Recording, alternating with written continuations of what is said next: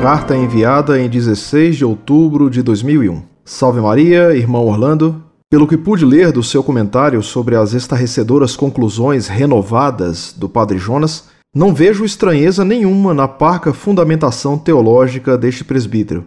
E digo isso porque, por um determinado período em minha vida, aproximadamente quatro anos, fui membro de uma paróquia confiada a padres salesianos, congregação da qual o padre Jonas fez parte antes de decolar com o projeto da Canção Nova. Ao me deparar com várias dúvidas sobre doutrina católica, sempre recorri a eles, no que se seguia às vezes um certo ar de decepção pois a resposta dada por esses padres, a boa parte dessas dúvidas revela, no mínimo, uma enorme insegurança intelectual destes sacerdotes. E eu digo também porque, ao me ver um tanto insatisfeito com o resultado, tomei o cuidado de consultar padres seculares e de outras congregações, e quase todos eles me respondiam bem ao contrário. Além do que, o discurso doutrinal dos salesianos é excessivamente centrado na dúvida e em teorias puramente filosóficas.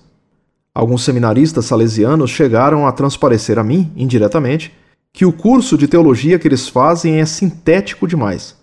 Até porque, ao ver deles a essência doutrinal da obra de São João Bosco, os jovens, dá como supérfluos e pouco práticos vários itens do estudo teológico, ou seja, inaplicáveis à conquista dos jovens marginalizados para Deus.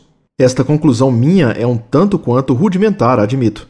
Mas, pelo pouco que consegui estudar, tanto pela observação do clero salesiano, como lendo outras obras sobre Dom Bosco e a história dos salesianos, e entender sobre a obra e o ideal salesiano, é isso aí. Logo, não é de se estranhar que a salesianidade do padre Jonas apresente absurdos em se tratando de pensamento sobre a doutrina católica.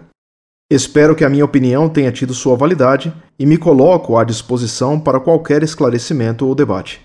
Em Jesus e Maria, me despeço.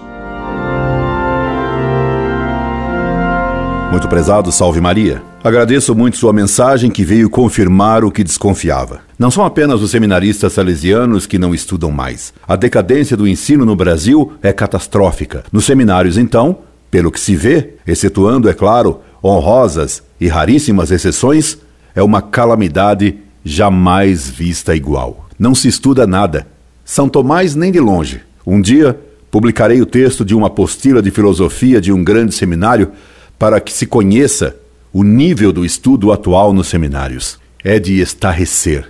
Não é, pois, de estranhar que as heresias penetrem tão facilmente no clero. Fui estudante salesiano e, de fato, não havia no meu colégio luminares de cultura. Entretanto, tenho lido muito a vida de Dom Bosco e sei que os salesianos atuais não seguem as pegadas de seu santo mestre, ou fazem o caminho oposto ao dessas pegadas. Dom Bosco estudava muito e era de uma erudição gigantesca tão gigantesca quanto a ignorância atual de alguns dos membros de sua congregação, que não honram o grande apóstolo da juventude.